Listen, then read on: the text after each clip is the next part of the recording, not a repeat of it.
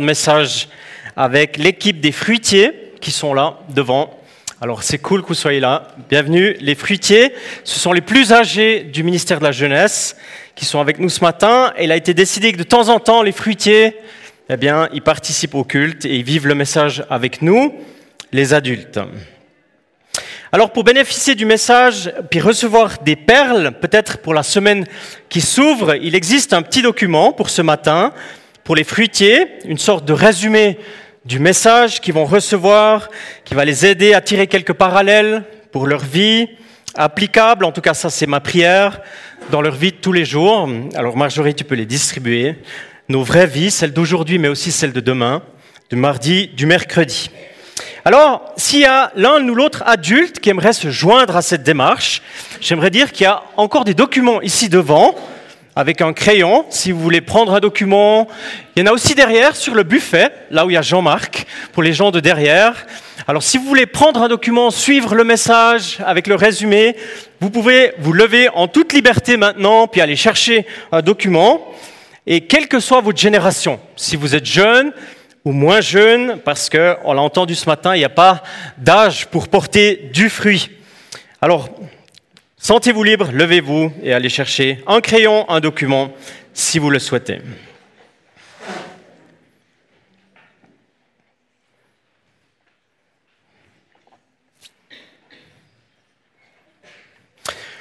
Nous sommes dans la dernière partie de la brève trilogie concernant le chapitre 2 des actes des apôtres. Aujourd'hui, le Seigneur souligne dans nos cœurs, dans sa parole, l'aspect des fruits et des conséquences. Ça a été dit. Euh, la visitation de l'Esprit a des fruits, a des conséquences. Ça fait bientôt 2000 ans en arrière que l'histoire de la Pentecôte a eu lieu. Quelle grâce, on est en plein encore dans ce mouvement aujourd'hui. C'est un mouvement qui dure, qui nous permet de vivre avec Dieu, construire nos vies, notre avenir, avec un peu la conduite du GPS qu'est le Saint-Esprit. Il y a bien sûr beaucoup de chemins dans la vie, mais le Seigneur, depuis la Pentecôte, il nous offre une sorte de GPS intérieur pour nous guider dans notre vie. C'est le Saint-Esprit. Un instrument interne, l'image a ses limites bien sûr, mais ça nous conduit et ça nous aide à nous positionner sur les routes de notre vie. God's Positioning System. Un repère que Dieu te donne pour te positionner.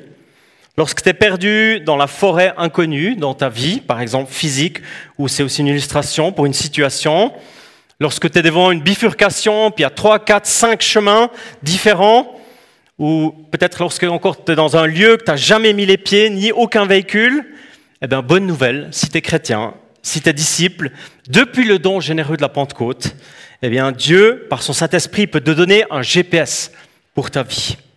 Il t'aide à te positionner juste, à aligner ton chemin à celui du Seigneur pour que ta vie, elle porte du fruit, pour que ton parcours de vie, il soit pertinent, pour qu'il y ait un sens, une orientation. C'était déjà le cas avant pour un peuple, parce que Dieu c'est un Dieu de communication, qu'il avait choisi de conduire un peuple. C'était vrai aussi pour les habitants d'Israël autour de l'an zéro de notre ère, avec les enseignements de Dieu lui-même en Jésus sur terre. Et puis aujourd'hui, c'est vrai maintenant, ici, aujourd'hui. Et pour la saison de vie qui est la tienne, toi qui es là ce matin, qui s'ouvre, eh bien, le GPS de Dieu te conduit dans les choses pertinentes et utiles. En tout cas, c'est ma prière. Pour les amis des jeux de mots et des trucs mnémotechniques, ça c'est un mot difficile à dire, mnémotechnique, anglophone en plus, le GPS, ça peut aussi t'aider à grandir dans ta foi. C'est grow, pray and study, grandis, prie et étudie. Hein, ça, c'est un bon GPS pour grandir avec Dieu. Ou encore, toujours dans la perspective de la présence de Jésus dans ta vie, God's purpose for special needs, ça veut dire quand Dieu il a des plans particuliers, quand il y a des besoins particuliers. C'est comme un GPS, tu arrives à un endroit, il y a un besoin particulier, eh bien Dieu, il a des projets, il a des idées, il a des pensées pour toi. Voilà, la foi, c'est vivant, c'est frais, ça te permet d'avancer, de grandir, c'est ma prière en tout cas ce matin. Dimanche, il y a deux semaines, c'était la réelle célébration de Pentecôte, ici en Occident. Pentecôte 2018, la célébration de l'accueil de la venue du Saint-Esprit. On a parlé de promesses, vous vous souvenez, ceux qui étaient là. L'accomplissement selon la promesse du Premier Testament. Dimanche passé, c'était une sorte de salle d'attente qui n'en était pas réellement une, plutôt un chemin, des caractéristiques dans l'attente du grand jour, des éléments, surnaturels dans la nature, ancrés dans les Écritures, Jésus et ressuscité, et finalement l'enthousiasme de l'attente, peut-être que vous vous souvenez. Aujourd'hui, on parle de fruits et de conséquences. Les fruitiers sont avec nous, ça tombe bien. On est tous bénéficiaires des fruits et des conséquences si on s'ouvre à l'Esprit Saint. À Pentecôte, mais aussi aujourd'hui. Parce que quand Dieu, il intervient dans ta vie par son Saint-Esprit, que ce soit ici à l'église, que ce soit dans ta chambre privée, confidentielle, dans ta famille, que ce soit dans un séminaire, dans une convention, dans un temps de chant, de louange, durant le travail, peut-être en classe même, si tu te laisses guider par le GPS, en classe quand c'est tranquille, ou bien quand c'est tendu durant une épreuve, eh bien, une visitation de Dieu a toujours des fruits et des conséquences. Et c'est ça que j'aimerais un peu méditer ce matin. J'aimerais lire avec vous le chapitre 2 des Actes, la fin du texte. On est encore dans ce mouvement fantastique de la Pentecôte, la visitation, les langues de feu, les langues parlées, vous vous souvenez, en tout cas dans une quinzaine de nations, la prédication du disciple Pierre qui était en feu, et puis, il cite le prophète Joël, le roi David. Il y a un énorme mouvement de deux, de Dieu, et puis on arrive vers ces derniers versets des actes. Et c'est Marjorie qui va lire acte 2, les versets 41 jusqu'à 47. Ceux qui acceptent la parole de Pierre se font baptiser. Ce jour-là, à peu près 3000 personnes s'ajoutent au groupe des croyants. Régulièrement, et fidèlement. Les croyants écoutent l'enseignement des apôtres. Ils vivent comme des frères et des sœurs. Ils partagent le pain et ils prient ensemble. Les apôtres font beaucoup de choses extraordinaires et étonnantes, et les gens sont frappés de cela. Tous les croyants sont unis et ils mettent en commun tout ce qu'ils ont. Ils vendent leurs propriétés et leurs objets de valeur, ils partagent l'argent entre tous et chacun reçoit ce qui lui est nécessaire. Chaque jour, d'un seul cœur, ils se réunissent fidèlement dans le temple. Ils partagent le pain dans leur maison. Ils mangent leur nourriture avec joie et avec un cœur simple. Ils chantent la louange de Dieu et tout le peuple les aime. Et chaque jour, le Seigneur ajoute à leur communauté ceux qui sont sauvés.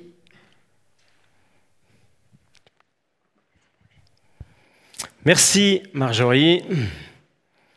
C'est magnifique ce qu'on vient d'entendre, si on est conscient de ce qui se passe dans la première église, dans le texte qu'on vient d'entendre de la part de Marjorie, c'est le début, le tout début, l'hyper début de l'église en fait.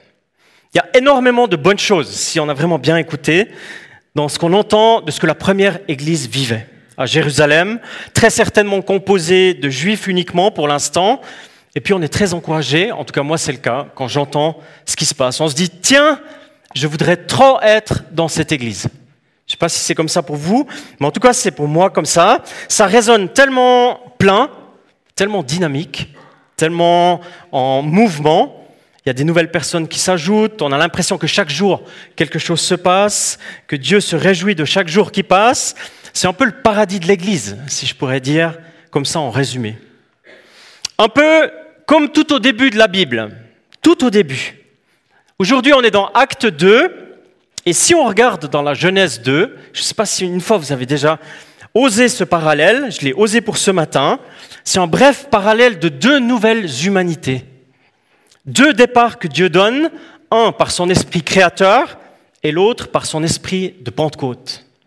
Le même esprit, le même roi, ou nefesh, ou encore pneuma, tous des mots dans la Bible pour dire que l'esprit commence quelque chose. Genèse 2, Dieu donne la vie, il donne le souffle, il rend vivant. C'est le contraire de la mort. Acte 2, le Seigneur ajoute des hommes et des femmes au groupe des vivants, appelé l'Église. Ces gens sont sauvés. C'est le contraire de la mort. On retrouve ici le mot sozo, sauver, délivré de la destruction, vivre, guéri. Genèse 2, il n'est pas bon que l'homme soit seul dit la Genèse. Dieu est communautaire. Il pense communautaire.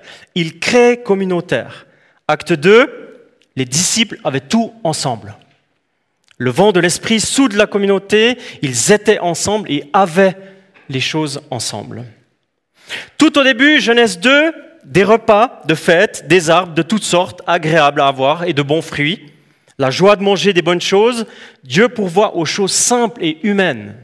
Acte 2, un fruit du vent de l'esprit, c'est de manger ensemble, avec joie, avec simplicité, partager la nourriture que Dieu donne. Parce que Dieu, il est intéressé aux choses simples de ta vie.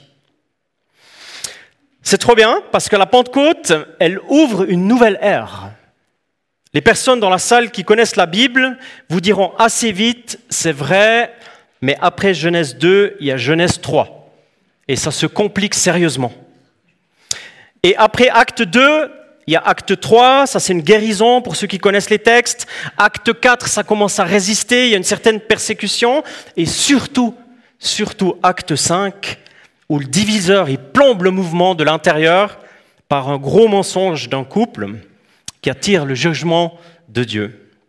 Mais, mais aujourd'hui, on a un bref regard sur Genèse 2 là où les choses sont puissantes, colorées, magnifiques, cohérentes, et, acte 2 aussi l'église du début, le modèle. Une sorte d'excellence d'église dans laquelle on voudrait faire un stage, en tout cas moi. Une église qu'on voudrait visiter, dont on voudrait bénéficier des fruits, et allons-y carrément, dont l'onction nous inspire. Alors vas-y, parle-moi de cette église. Qu'est-ce qu'elle a de si particulier? Justement, c'est ça que j'aimerais aborder ce matin les fruits et les conséquences de la visitation du Saint-Esprit lors de la, Pentecôte et l'implantation de la première Église.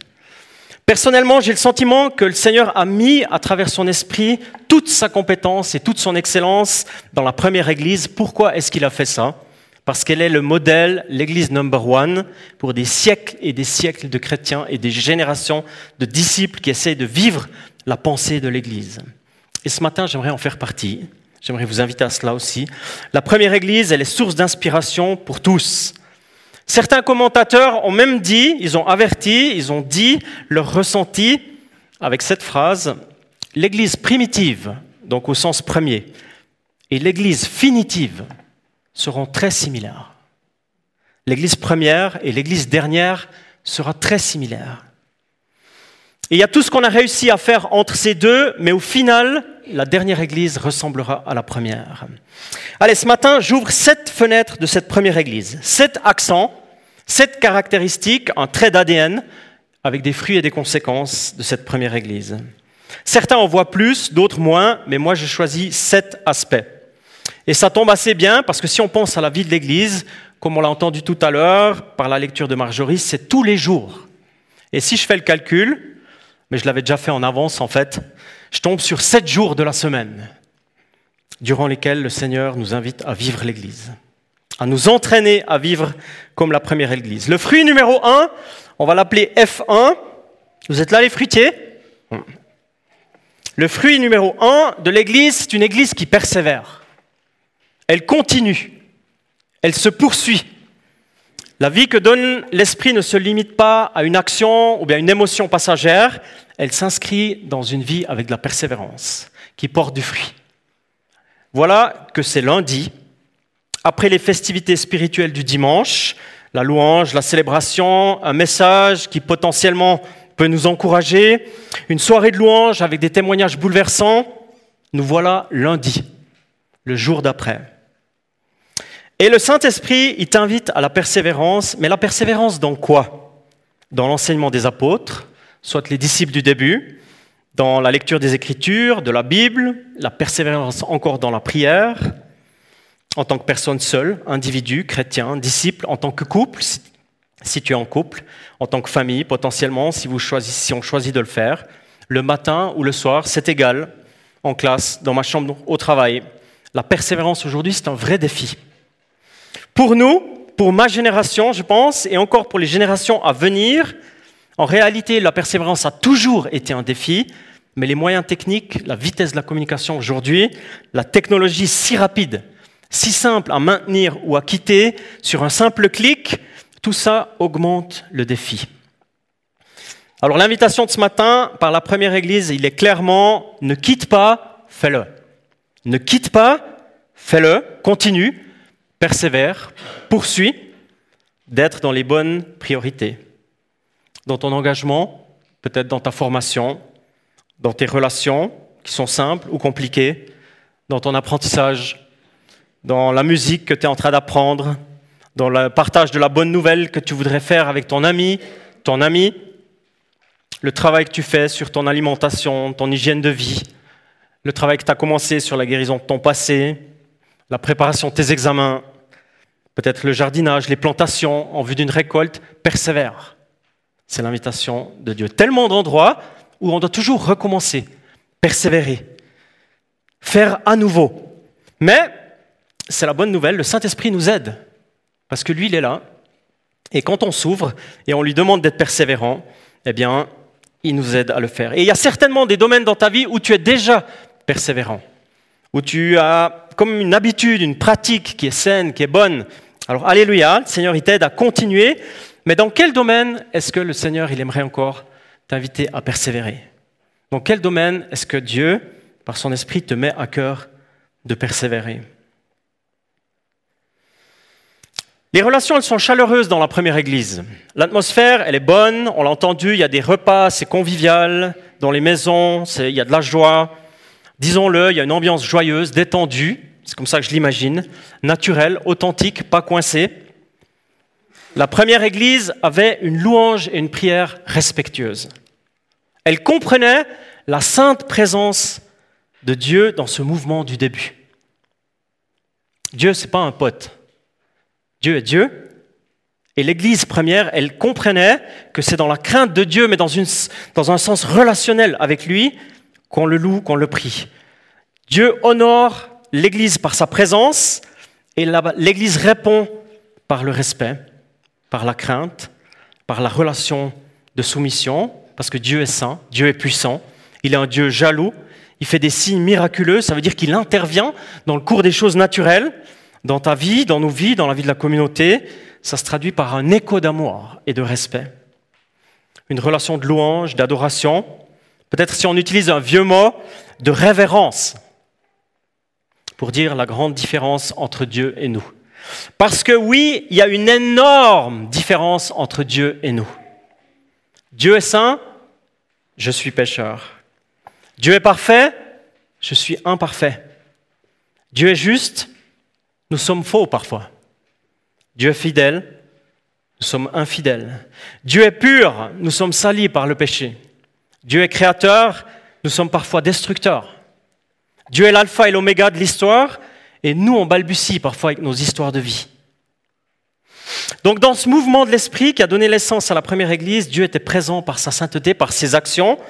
Et puis la Pentecôte, vous vous souvenez, dans la maison, le vent, le bruit, les flammes de feu, le miracle des langues, la prédication puissante de Pierre, c'était autant de signes de la présence glorieuse de Dieu. L'évolution de notre contexte ici, dans notre société occidentale, je dirais, mais ailleurs aussi, eh bien, on voit que la question de la crainte et du respect ne sont pas vraiment les fruits premiers que je donnerais comme la description du développement de, comme nous vivons. Pas trop du tout même. Et je ne parle pas du respect envers Dieu, je parle des uns envers les autres, par exemple, en général. Le respect, ça s'en va. C'est une notion qui devient floue, peut-être parfois inconnue. Alors c'est une invitation à nous, l'Église de Jésus-Christ, ou les Églises, de dire qui est Dieu pour moi? Comment est-ce que je lui parle? Comment est-ce que je l'accueille dans ma vie? Comment est-ce que j'accueille sa présence aussi dans notre prière, ici, en tant qu'Église, notre louange? Comment faisons-nous de la place à la présence glorieuse et sainte de Dieu au milieu de nous? La troisième caractéristique de l'Église première, c'est un sentiment fort de communauté. Avoir des choses en commun, prendre soin les uns des autres, viser un but commun, être ensemble dans une mission que les disciples avaient ensemble. Tous ceux qui croyaient étaient ensemble et ils avaient tout en commun. C'est comme ça que voulait vivre la première Église. Avoir un sentiment de soutien, être ensemble. Il arrive parfois dans l'actualité qu'il y a une perle comme ça qui se dessine, un événement qui en fait c'est un fait divers, et tout à coup ça nous invite à la réflexion. Une histoire qui te fait sourire, réfléchir, ou peut-être qui te réjouit carrément. Est-ce que quelqu'un a entendu parler de Mamoudou cette semaine? C'est un jeune homme du Mali qui vit à Paris et qui passait par là dans le 18e arrondissement. Une journée normale, probablement à la recherche de solutions pour régulariser son statut en France, trouver du travail pour vivre, et c'est les 30 secondes qui changent sa vie et celle d'un enfant. Normalement.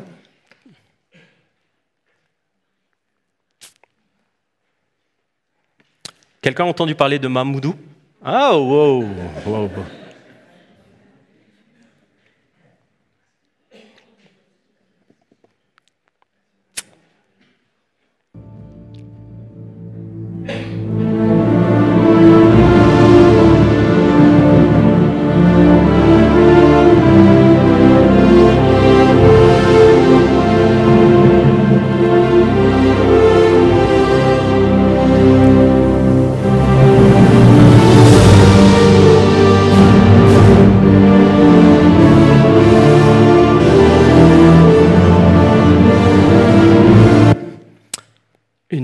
De risque énorme pour un enfant qui ne connaissait pas.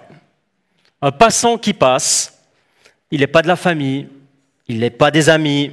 S'il avait passé tout droit, personne dans le monde n'aurait remarqué quoi que ce soit, personne n'en aurait parlé. Mais ce jeune malien, sans formation particulière, montre le chemin de quelque chose qui a dans les êtres humains en commun le soutien de la vie, la défense du plus fragile, la prise de risque pour venir en aide à son prochain, à son très jeune prochain en l'occurrence. Parce que la personne qui devait en réalité prendre soin de ce petit prochain jouait un jeu en ligne après les commissions, à la sortie du magasin. Alors parfois, pourquoi je dis ça? Parce que le comportement exemplaire, le risque pour soutenir, voire sauver une vie, parfois il vient d'un angle duquel on ne s'attend pas du tout. Ce jeune homme d'ailleurs est de confession musulmane. Donc pour nous qui méditons ce texte d'aujourd'hui, je reviens à l'église maintenant de Pentecôte, on a une invitation à penser de manière communautaire, pour l'autre. Dans le monde antique, il existait un proverbe grec sur l'amitié qui disait ⁇ Les amis possèdent toutes choses en commun ⁇ Avoir une vision pour l'autre, un souci de mettre en commun, un partage du temps, partage de la solidarité, d'amour.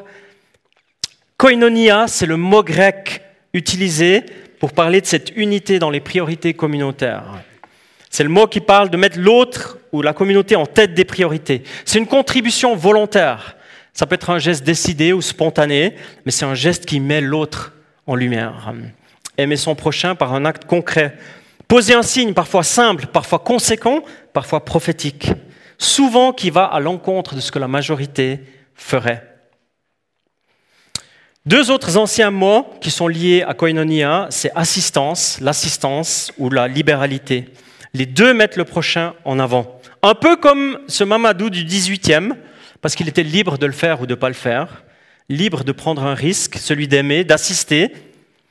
Et je pense que c'est les petites gouttes d'eau qui forment les rivières, puis les fleuves et encore les lacs et les mers. Donc quelle est ta contribution? Quelle est ma contribution, aussi petite soit-elle pour la koinonia? Quel est mon acte concret, mon assistance, ma liberté d'aider autour de moi? Voilà une caractéristique de la première Église qui est étonnante et encourageante. Ils partagent le pain dans leur maison, ils mangent leur nourriture avec joie et avec un cœur simple. Les disciples se retrouvent au temple, bien sûr, mais aussi dans les maisons. Ils vivent les choses à la maison. Le partage, la prière, la nourriture, la joie d'être ensemble, les miracles aussi, la présence de Dieu, l'enseignement, les témoignages, les perles du royaume de Dieu dans ma cuisine, dans mon salon, là où tu vis. Ça, c'est une grande nouveauté, celle de vivre les choses dans les maisons. Une nouveauté qui arrive avec Jésus. Avant, le temple, il était central, le centre religieux, l'endroit où on se rend pour rencontrer Dieu. Il reste important, mais si tu te souviens dans les évangiles, Jésus, il entre dans la maison de Pierre pour s'occuper et guérir sa belle-mère. Commence comme ça dans l'évangile de Matthieu. Jésus exerce son ministère dans la maison de Matthieu lui-même, le collecteur d'impôts, il va dans sa maison. Jésus entre dans la maison de Jairus pour guérir sa fille. Jésus exerce son ministère dans la maison d'un pharisien, c'est en Luc 7. Jésus guérit la vie des finances et les finances de Zachée dans sa maison, alors que Zachée était caché dehors sur un arbre. La chambre haute à Jérusalem, où il y a la rencontre stratégique des disciples avec Jésus, c'est aussi une pièce privée d'une maison. Et Jésus, il invite ses disciples, vous vous souvenez peut-être, il dit, quand vous entrez dans une ville ou dans un village, cherchez quelqu'un qui est prêt à vous accueillir. Restez chez cette personne jusqu'au moment où vous quitterez l'endroit. Quand vous entrez dans une maison, dites que Dieu vous donne la paix. Si les habitants de la maison sont prêts à recevoir la paix, que votre salutation leur donne la paix. Mais s'ils ne sont pas prêts à vous recevoir, reprenez votre salutation de paix. C'est une invitation de Jésus à ses disciples d'aujourd'hui. Vivez mon règne, ma présence, mes intentions, mon enseignement, les signes de ma puissance dans vos maisons. Aujourd'hui, l'invitation, elle irait peut-être dans le sens déconnectez-vous un peu des toiles et des réseaux et du haut débit qui pénètrent dans vos maisons, disons au moins de temps en temps ou régulièrement, et connectez-vous à ma présence dans vos maisons. Si tu es disciple de Jésus, si tu aimes sa présence, son règne, que le lieu où tu habites soit caractérisé par ça, qui est en parfum la présence du Seigneur. GM, ça peut vouloir signifier une grande compagnie américaine de voitures, mais aussi groupe de maisons. Une réponse à l'invitation que Jésus te fait de rejoindre un groupe de disciples avec lesquels tu peux cheminer, grandir, être en réflexion, recevoir une révélation. Ça peut être jeune à la maison, groupe d'hommes, groupe intergénérationnel, un petit groupe, un groupe de mamans, mais un groupe de disciples où tu es en route, là où les choses se vivent ensemble. Caractéristique numéro combien? 5. Les fruitiers, vous êtes encore là? Ouais, ça va? F5. OK Dans l'atmosphère de la première église, je ressens beaucoup de joie. Une joie qui rejoint un peu la salle d'attente de dimanche passé pour ceux qui étaient là. Une attente, oui, mais dans un monde peu simple, compliqué, mais une joie du royaume de Dieu qui donne. Chaque jour, une joie renouvelée, une joie qui vient de Dieu, qui ne dépend pas des circonstances, ni des personnes, ni de la météo, ni de dépression que pourrait exercer qui que ce soit, une joie cadeau que Dieu donne. Dans l'original, c'est joie extrême, allégresse. Dans le jargon, on pourrait appeler ça une notion de joie eschatologique. En quelques mots, la communauté de l'Église de Maison du Nouveau Testament était un lieu où les croyants participaient à l'effusion de l'esprit eschatologique, du retour de Jésus, d'une joie de son accueil, une joie en route vers la fin des temps, une joie messianique, on pourrait dire encore, une joie intergénérationnelle, une joie exprimée, vécue, la joie du Messie Jésus de Nazareth dans ta maison. L'église du début est une église qui partage. Ça rejoint le fruit 3, à savoir la pensée communautaire.